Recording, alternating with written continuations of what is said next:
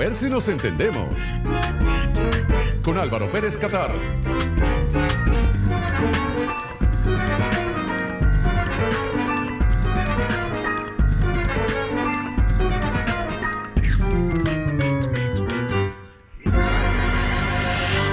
Hablamos en el corte anterior sobre cómo funciona la nueva modalidad que estás practicando en el mar, es la modalidad olas.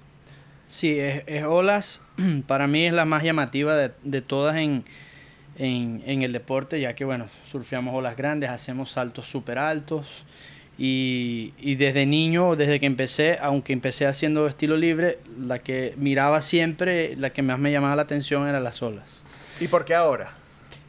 Eh, porque en aquel entonces em, yo no vivía afuera, yo vivía en el yaque, no hay olas en el yaque. Mm. Y creo que el estilo libre me dio la oportunidad de, ser alguien grande en, nuestro pequeño deporte. Y de repente empezamos, empezamos a inventar trucos y trucos y eso fue haciendo que en las competencias por lo menos las primeras competencias con un truco era nuevo, lo único, los únicos que la podían hacer éramos nosotros. Hola, ¿qué tal? Bienvenidos al programa, gracias por acompañarnos. Yo soy Álvaro Pérez Catar y esto se llama A ver si nos entendemos. La idea es explorar distintos temas y sumergirnos en corto tiempo y pocas palabras en nuestras mentes, emociones y dinámicas como sociedad. Comenzamos como siempre agradeciendo a todos los involucrados en este espacio, en la producción general Mariel Gorrín, en la gerencia de producción Michelle de Sousa, en la jefatura de producción Darklin Rodríguez, en la coordinación de producción Miquel de Abrisqueta, en la edición y montaje Freddy Tapia y Tobías Valera. Hoy en la asistencia de producción nos acompaña Alejandra González y desde el estudio Plus 58, Néstor Alberto Pérez y Juan Diego Unzueta. Gracias a todos ustedes quienes a esta hora nos escuchan a través de Onda, la superestación para toda Venezuela y también a través de las diferentes plataformas Spotify, Apple Podcast, Google Podcast y mi canal de YouTube Álvaro Pérez Catar. También, por supuesto, queremos agradecer a todos los que nos escuchan a través de la página web del circuito mundour.com y nuestra propia página web a ver si nos entendemos.com. Bienvenidos y vamos al grano. Se dice que todos tenemos un elemento, un lugar en donde somos completamente felices, donde nos sentimos plenos, donde hacemos las cosas y no nos damos cuenta que pasa el tiempo. Sin embargo, no todos logramos establecernos en ese lugar que parece perfecto para nosotros, por diversos motivos, ya sea la familia, el trabajo, las responsabilidades o quizás no atreverse, no atreverse a ir detrás de eso que estamos esperando, detrás de eso que soñamos, detrás de ese lugar donde verdaderamente nos sentimos bien. Es por ello que yo intuyo que nuestro invitado de hoy debe ser una de esas personas felices y afortunadas porque además eh, tiene la oportunidad no solamente de vivir en ese lugar al que pertenece, sino también puede vivir de ello. Y eso es decir bastante en tiempos como este. Es un gusto para mí recibir en la próxima parte con un campeón que aunque nació en Brasil, adoptó a Venezuela como su país, especialmente a la isla de Margarita, y además lo adoptó como campeón nacional. ¿Campeón de qué? Campeón de windsurf. Estamos hablando de Ricardo Campelo, triple campeón mundial de esta categoría, que hoy nos acompaña desde el estudio de A ver si nos entendemos y con quien vamos a conversar sobre su carrera, sobre sus logros deportivos y por supuesto sobre su vida en el mar. Eso en la próxima parte. Ya venimos. Sorprenderse, extrañarse, es comenzar a entender. A ver si nos entendemos. Con Álvaro Pérez Catar. De vuelta con más, a ver si nos entendemos a través de Onda La Superestación y todas nuestras plataformas de podcast, también a través de nuestro canal de YouTube. Álvaro Pérez Catar, Ricardo Campelo es mi invitado hoy. ¿Qué más, hermano? ¿Cómo, está? todo? Bienvenido, qué gusto tenerte acá en el programa y en el podcast. Este, para los que están escuchando esta conversación a través del circuito Onda, también la pueden ver a través de YouTube. Quería conversar contigo en esta oportunidad que tenemos ya de hacer una entrevista de personalidad. En la oportunidad anterior que estuviste en el programa hablamos sobre un tema que era la ambición, pero ahora un poco más de tu historia. Un venezolano nacido en Brasil, ¿en qué momento te viniste a Venezuela y adoptaste este país como tuyo? Eh, nos mudamos en el 98 eh, mi mamá y el, ex, el esposo de mi mamá en aquel entonces, eh, él era windsurfista, hacía competencias sudamericanas en Brasil y era fanático del windsurf. Y como todos saben, el yaque eh, en aquel entonces era uno de los mejores lugares para entrenar. Todavía lo sigue siendo, pero bueno, no tenemos la cantidad de turistas que, que había en aquel entonces. Y yo en Brasil surfeaba y, me, y una vez al mes hacía windsurf, pero solo por, por... Me gustaba, pero nunca pensé que iba a llegar a donde llegué con el windsurf. Y bueno, en el 98 llegamos y como saben, era solo windsurf y me, y me enfoqué a... Me dediqué a ponerme a, a, a mejorar, a hacer lo mejor posible y aquí estoy. Todavía estoy luchando y compitiendo por, por lo que sueño. A mejorar, a mejorar tu desempeño fue, fue el propósito siempre, pero desde muy pequeño, porque tuve la oportunidad de ver la película El Yaque Pueblo de Campeones, que por cierto durante la cuarentena estuvo un tiempo disponible de forma gratuita y ahorita está en Vimeo, si no recuerdo mal, ¿no? La gente puede comprar, pagar por verla a través de la Eh, plataforma de Vimeo. Así, no, no creo, creo que no, creo que, Que no, no- está en no Vimeo paga. aún, pero va a venir, a- hay buenas noticias que van a venir en una de esas plataformas grandes Conocidas que bueno, dentro de poco lo, lo, lo, lo vamos a poder decir cuando tenga la confirmación. Pero por ahí creo que fue por donde la vi, fue por YouTube. En Vimeo la pudimos ver En por Vimeo. una semana. Por una semana gratis. de y forma... tuvo un boom bastante grande que gracias Sí. a eso pudimos entrar en una de esas plataformas grandes que viene, que Sí. viene pronto. Y lo, y lo que vi fue que mm, a lo largo de tu vida, no solamente por tu padrastro, sino por otras personas que de alguna manera fueron viendo el talento que tú tenías para las olas, para tu desempeño en el mar, te acompañaron en una carrera que al final se convirtió en, en tu estilo de vida, ¿no es así? Sí, eh, yo soy desde, desde pequeñito y hasta hoy soy muy, muy picado, como dicen acá, eh, y creo que eso me ayudó a llegar a donde estoy porque eso me hace una persona muy competitiva, a veces demasiado competitivo, pero bueno, creo que tiene, su, tiene su, su- sus bienes, sus buenos y sus malos eh, en Sus cosas buenas y malas. Sí, y mi padrino, que es un empresario de, de Margarita, que, que fue uno de los pioneros en el windsurf en Venezuela, eh, también siempre me ha ayudado y me ha, me ha hecho ser aún más picado.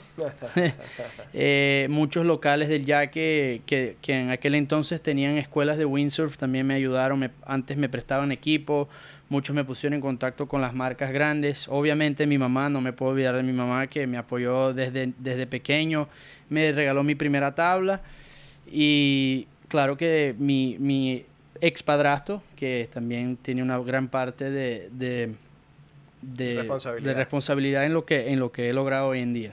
Ahora, Ricardo, eh, en la historia de vida tuya también hay otras personas que han competido múltiples, múltiples oc- ocasiones eh, por esta, digamos, por este título de campeón mundial en windsurf, como por ejemplo Goyito Estredo.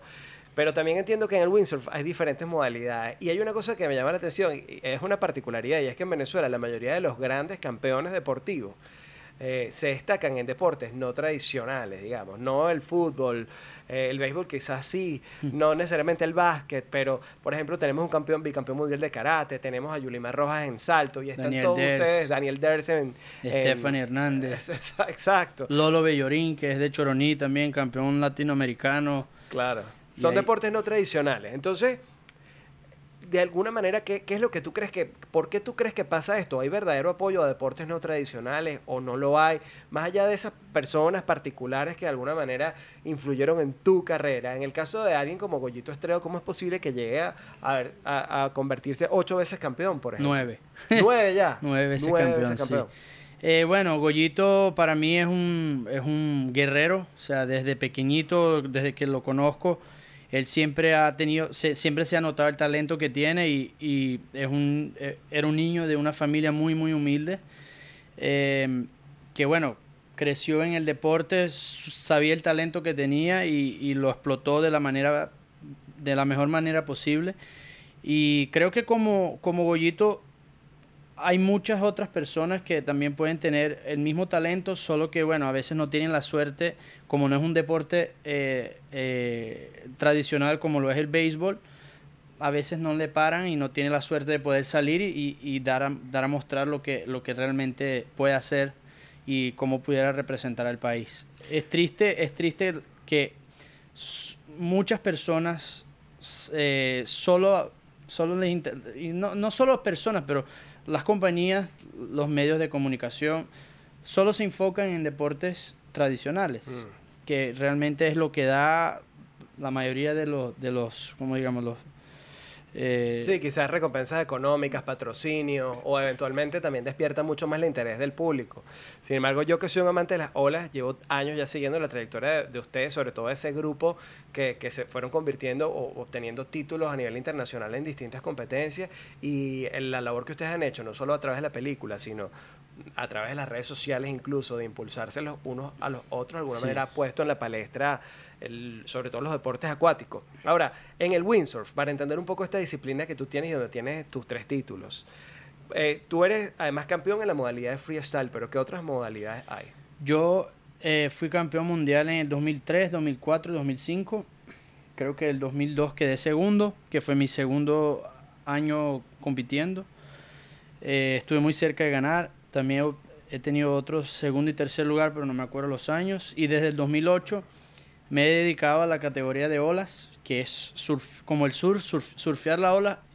Y, y en algunas oportunidades también saltamos en contra de la ola y hacemos trucos saltando, utilizando la, la ola como una rampa. Que si ustedes revisan las redes sociales de Ricardo, arroba Ricardo Piso Campelo, van a encontrar unos cuantos videos de esas acrobacias que yo me imagino que más de, algún, más de una vez ha habido incidentes para poder hacer algo como eso, ¿no? En las olas, más allá de, de tu historia en el mar, como golpes con rocas, como animales que aparecen, Sí. como platanazos, como decimos en Venezuela cuando hablamos de, de caer durísimo en el agua. De eso quisiera que hablemos en la próxima parte.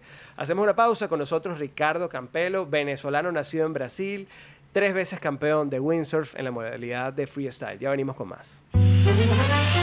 Sorprenderse, extrañarse, es comenzar a entender. A ver si nos entendemos. Con Álvaro Pérez Catar. De vuelta con más, a ver si nos entendemos por Onda La Superestación y todas nuestras plataformas de podcast, también a través de mi canal de YouTube, Álvaro Pérez Catar, Ricardo Campelo, tres veces campeón de windsurf, campeón mundial y además en la modalidad de freestyle, está con nosotros acá para conversar y hablamos en el corte anterior sobre cómo funciona la nueva modalidad que estás practicando en el mar, es la modalidad olas. Sí, es, es olas. Para mí es la más llamativa de, de todas en, en, en el deporte, ya que, bueno, surfeamos olas grandes, hacemos saltos súper altos. Y, y desde niño, desde que empecé, aunque empecé haciendo estilo libre, la que miraba siempre, la que más me llamaba la atención era las olas. ¿Y por qué ahora? Eh, porque en aquel entonces em, yo no vivía afuera, yo vivía en el yaque, no hay olas en el yaque. Y creo que el estilo libre me dio la oportunidad de, de ser alguien grande en, en nuestro pequeño deporte Claro. a nivel mundial, porque bueno, practicaba todos los días y, y los jóvenes tenían mucho más a- facilidad que los, ya las personas mayores. Bueno, personas mayores no, lo- a, los, a los mayores, ¿no? Porque no, no es que son personas mayores, pero los que eran un poquito mayores que nosotros. Y de repente empezamos, en- empezamos a inventar trucos y trucos y eso fue haciendo que en las competencias, por lo menos las primeras competencias con un truco era nuevo, lo único, los únicos que la podían hacer éramos, éramos nosotros. Ya los mayores no podían hacer y eso hizo que nosotros ganáramos la competencia, o sea, tuviéramos mejores resultados. Pero ahora vives en Hawái, tomaste la decisión de irte con, con tu futura esposa. Sí. a, a Hawái y eso te da la posibilidad de practicar entonces esa disciplina que tanto observabas antes. Sí, luego empecé a, a- a viajar y eso me dio la oportunidad de entrenar un poco más. eh, pasé más tiempo afuera y realmente me, divertía mucho más haciendo olas que haciendo estilo libre. Hubo un- dos o tres años de mi carrera, el cual mi patrocinante de aquella época me, me- no me obligaba, pero me forzaba a seguir haciendo estilo libre eh, y ya yo no ya yo no disfrutaba igual, yo lo que quería era hacer olas, dedicarme 100% a las olas y él me decía, "No, pero tú- es que tú tienes tú tienes un talento increíble, no lo abandones, no lo dejes." Yo, "Mira, se llamaba Martin. Yo, "Mira, Martin, no me gusta, no, no ya no disfruto, yo quiero hacer algo que yo pueda disfrutar." Que tú sabes que eso es un punto que creo que es muy común entre la gente que vive eh, cerca del mar, ¿no? La vida no se trata solamente de que, bueno, puedo desarrollar una carrera por aquí y por aquí me puede ir bien y por eso me voy a dedicar a esto, sino que practicar una disciplina deportiva implica realmente disfrutar el proceso. Si no lo estás disfrutando, realmente como que no, no, no vas a ver resultados, ¿no? Sí, yo tuve una discusión con él porque él me decía, ¿tú crees que a mí me gusta pararme todos los días a las 6 de la mañana e ir a trabajar? Y yo le digo, bueno, esa fue tu, tú, tú elegiste eso, tú- tú- nadie te obliga a hacerlo. Yo tengo la oportunidad de decidir lo que quiero hacer y no. Y si tú no me vas a apoyar, vamos a tener que dejar nuestro, nuestra relación de, digo, de patrocinante hasta acá y voy a tener que buscar otra manera. Bueno, pero tienes que pensarlo bien y, y al final, bueno, después de, creo que fueron dos años, eh, él no creía, él dice que creía en mí en, en- en- en esa categoría, pero él siempre me decía, no, tú, lo tuyo es freestyle, es freestyle, freestyle, freestyle es el, es el estilo libre, ¿no? Sí. Y yo, bueno, yo no lo quiero hacer, lo voy a hacer un año más y el año que viene me voy a dedicar, al 100 por- dedicar el 100% a las olas. Y, y bueno, me costó un poquito llegar al, al, al, al podium, pero porque necesitaba entrenar más, necesitaba viajar más y agarrar un poco más de, más de experiencia en esa, en esa categoría. Y bueno, gracias a Dios me dio frutos. Aún no he sido campeón mundial. He- En he olas. estado en olas, claro. He estado muy cerca, un par de oportunidades. He, he quedado como dos o tres veces segundo del mundo. El año 2019, que fue el último año que competimos, quedé tercero. Pero ahí estoy, ahí estoy y me siento cada día mejor en el agua. Y vamos a ver si este año, ese, este 2021, dependiendo de lo que pase con, con esta pandemia mundial, si tenemos competencias o no. Se puede competir y en ese caso optarías nuevamente, porque al final siempre ha sido una decisión tuya, por representar a Venezuela. Sí, sí. ¿Cómo está tu relación con el país ahorita, Ricardo? Que estás viviendo afuera, pero, pero ¿cómo te sientes eh, con, con lo que ves y con lo que crees que pueda pasar en el país? Más allá de lo político, la gente, tu feeling de, de Venezuela ahora que estás aquí. Bueno, yo tenía un año exacto que no, que no venía a Venezuela. También nos agarró la pandemia y nos quedamos por allá y no podíamos entrar. Y la extrañaba con locura. Aún no llegaba Margarita, que es mi, es mi casa, pero yo veo, o sea, mis amigos que están acá me hacían mucha falta y bueno, no, no sé qué opinar porque sé que hay mucha gente que aún está pasando momentos súper difíciles. Pero bueno, vamos a ver qué, qué, qué pasa y, espero que bueno que todos podamos ser, todos los que, todas las personas que están pasando por esos momentos puedan salir de ello y, y bueno, Y seguir adelante. a seguir adelante. Sí. Mira, tú sabes que quería preguntarte también, porque mm, tú eres una persona que naciste y creciste alrededor del mar, vivías en el Yaque, nada más y nada menos, ese lugar donde tantos venezolanos sueñan con ir a pasarse unas vacaciones, ese era tu lugar de residencia en el país, creciste ahí, practicaste esos deportes acuáticos. Eres una persona que además ha tenido siempre una visión muy clara sobre no solamente quedarte con lo que tú haces a nivel de competencia, sino con ser empresario. Haces fotos y las vendes a través de diferentes modalidades y tenías una escuela de windsurf en el Yaque. Y como instructor, que además ha sido, yo siempre he tenido una pregunta, porque yo soy alguien de ciudad que durante muchos años de mi vida opté por vivir en Margarita y hacer deportes acuáticos.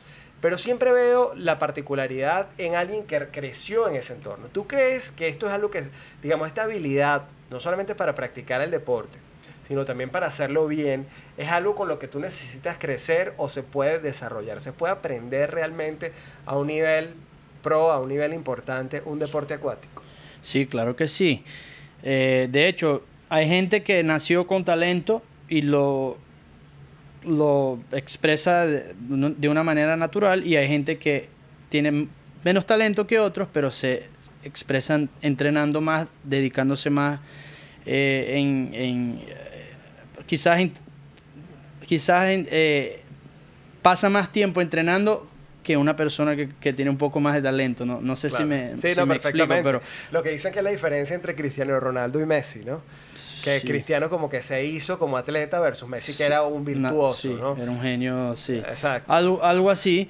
Pero yo creo que cualquier persona que tien- tenga una meta en su cabeza y tenga un sueño lo puede lograr y, y quizás se tiene que es- esforzar un poquito más que, que otras personas, pero, pero lo importante es no tirar la toalla. que es lo más difícil. Vamos a hacer una pausa. En la próxima parte seguimos conversando con Ricardo Campelo, tres veces campeón mundial de, windsurf en la modalidad de freestyle. Actualmente está en la modalidad olas, preparándose para eventualmente no solamente obtener el, el campeonato mundial, sino también representar a nuestro país. Ya venimos con más.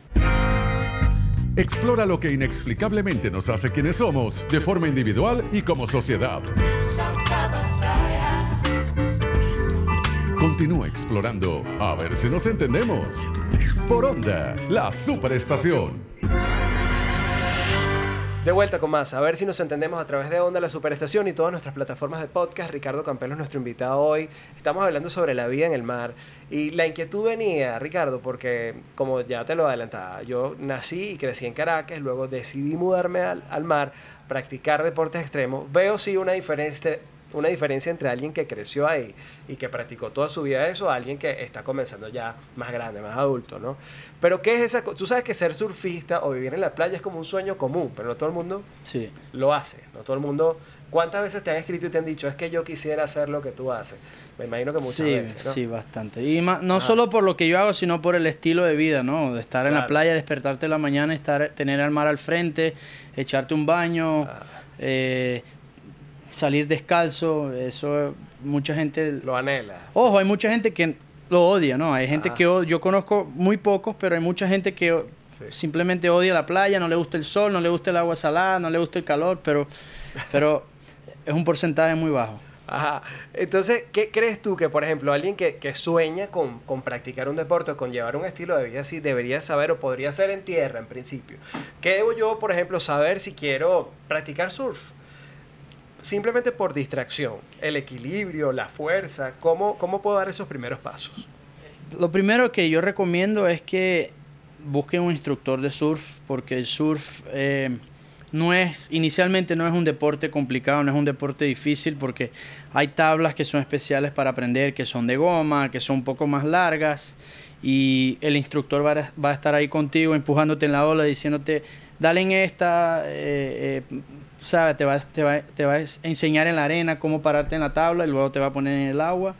Y, no, no es algo, o sea, el inicio del surf no es difícil, difícil ya es después cuando vas con una tabla más corta, por tu cuenta, tienes que seleccionar la ola como es, tienes que estar en una parte de la ola específica, no solo en la espuma, porque Mm. tú quieres surfear la ola como es, y eso es lo que realmente eh, es, más, es más difícil que, que el inicio. Pero bueno, como, to- como lo dije antes, si tienes una meta, dale Ir detrás de eso, punto. Y no dejarte intimidar por... por, por nadie. Nada, ni, ¿no? ni, ni creas, ah, yo, yo tengo pena porque yo no sé surfear y, y, y- y se van a reír de mí. No, todo el mundo pasó por lo mismo. Nadie, nadie nació eh, sabiendo las cosas. Entonces, da igual si, si, si se van a reír de ti o no, pero no. Mucha gente piensa que se van a reír de ti y, y todo lo contrario, más bien te ayudan, te apoyan. Mira, ponte aquí, ponte allá. Ahora, ahora hablemos de, porque un poco por ahí pasamos por tu, por tu habilidad como instructor de, en, la, en la materia, pero ahora hablemos de la faceta de empresario, porque has sacado varias cosas. Tienes una línea de lentes, tienes además las fotografías que las vendes a través de, de la cuenta en Instagram, recuérdamela por favor. Campelo Vision. Campelo Vision. Campelo Y- Visión, pues. Y, hace- y haces además unas, unas fotografías impresas sobre tablas de surf. Sí. Que por cierto voy pendiente de comprarme una. este, que las puedes colocar para decorar tu casa, tu oficina, si eres amante del mar y de, y de la playa, ¿no? Sí, eh, hace un par de años cuando empezó la fiebre del- de los drones, yo compré un drone para, para entre un amigo y yo volar, voláramos mientras hacíamos los deportes para utilizar a nuestros videos. Y como el drone puedes grabar y filmar, eh, grabar y tomar fotos, empecé a tomar fo- A mí siempre me ha llamado la atención la fotografía. Y yo empecé a tomar fotos de los lugares que iba y decidí crear una cuenta de, de- del- que es Campelo Visión hoy día, que la creé así solo con- por un hobby. Para compartir esas fotos. Sí, digamos, porque a veces no quería poner cargar mi cuenta con fotos de lugares, porque a lo mejor, no sé, X. Decidí abrir esa cuenta y, y empecé a tomar fotos de, de- del dron desde arriba, sobre todo de los roques. Cuando iba a los roques, todos los días levantaba el dron y tomaba una foto distinta. Y bueno, empezó a agarrar como que movimiento la cuenta, la gente empezaba a compartir, yo obviamente compartía de mi lado, unos veían, lo- la gente que vive afuera, que, que extraña Venezuela, también eh, empezó a, a- a seguirme y de repente fue agarrando un boom poco a poco.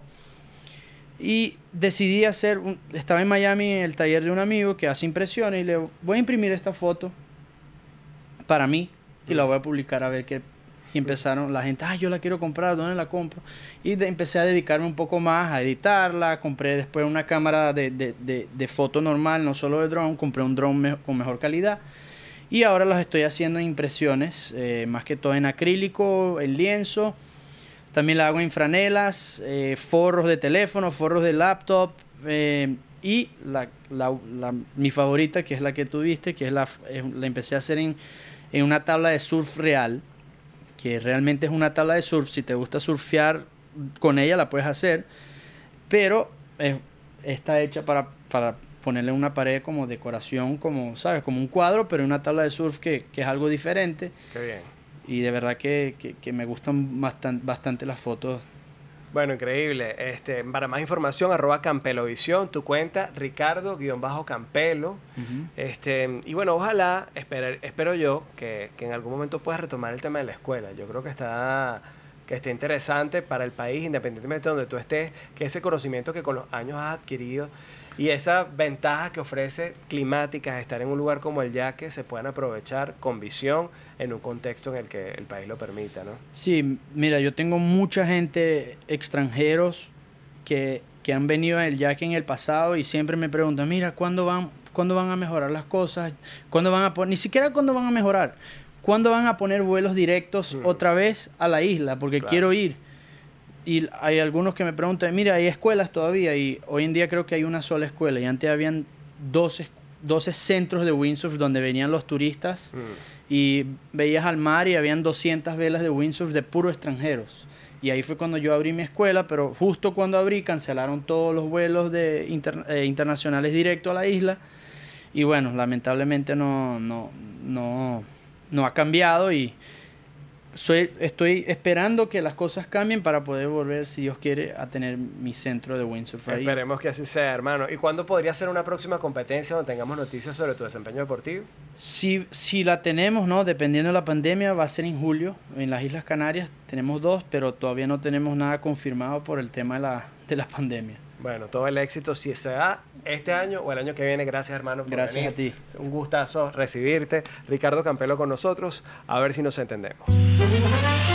Sorprenderse, extrañarse, es comenzar a entender. A ver si nos entendemos. Con Álvaro Pérez Catar. Y ya casi cerramos el programa, pero no quiero hacerlo sin antes compartirles tres beneficios que trae para la salud vivir cerca del mar, algo que yo he podido experimentar por la suerte que tengo de vivir entre la isla de Margarita y la ciudad de Caracas. La verdad es que la vida cerca del mar no tiene precio. Número uno, mejora los problemas respiratorios. Muchos médicos recomiendan a sus pacientes con problemas crónicos de respiración, como asma, por ejemplo, que se muden a vivir en localidades próximas al mar. El motivo principal, que quizás no conocías, es que el agua de mar es rica en yodo y sales marinas que contienen componentes que ayudan a descongestionar las vías respiratorias. Número 2. Combate las infecciones. El yodo que se encuentra diluido en la brisa marina es un bactericida natural que ayuda a eliminar las infecciones, sobre todo las relacionadas con el sistema respiratorio, respiratorio y ocular. Los niveles de yodo en el organismo están directamente relacionados con el mayor o menor poder del sistema inmunológico. Así que residir en zonas próximas al mar fortalece la inmunidad de nuestro cuerpo para protegerse ante enfermedades e infecciones. Todo esto como beneficio de respirar yodo del mar. Y número 3, previene la retención de líquidos y disminuye el estrés. Y vaya que la diferencia entre vivir en la ciudad y vivir en el mar está muy relacionado con esto del estrés. Actividades como la natación o el buceo son recomendadas a pacientes con problemas de retención de líquidos, ya que el agua ejerce una ligera presión en los tejidos corporales y los órganos, que moviliza y elimina los líquidos que se concentran en el tejido celular subcutáneo. Por su parte, algunos estudios han demostrado la menor incidencia del estrés en personas que viven cerca del mar. Esto se debe a que la ionización negativa que hay en la brisa marina contribuye a que los niveles de serotonina aumenten y con ello se reduzca la ansiedad. Ya entendemos todo, ¿no? Para los que no sepan qué es la serotonina, es el elemento regulador del estrés y la ansiedad en el cuerpo humano. Así que bueno, estás muy estresado, te mudas para la playa. Así llegamos al final de esta edición de A ver si nos entendemos. Como siempre, un gusto acompañarles. Yo soy Álvaro Pérez Catar en Twitter e Instagram, arroba Álvaro RPK en la web, álvarorpk.com. Será hasta una próxima edición. Pórtense regular y cuídense mucho.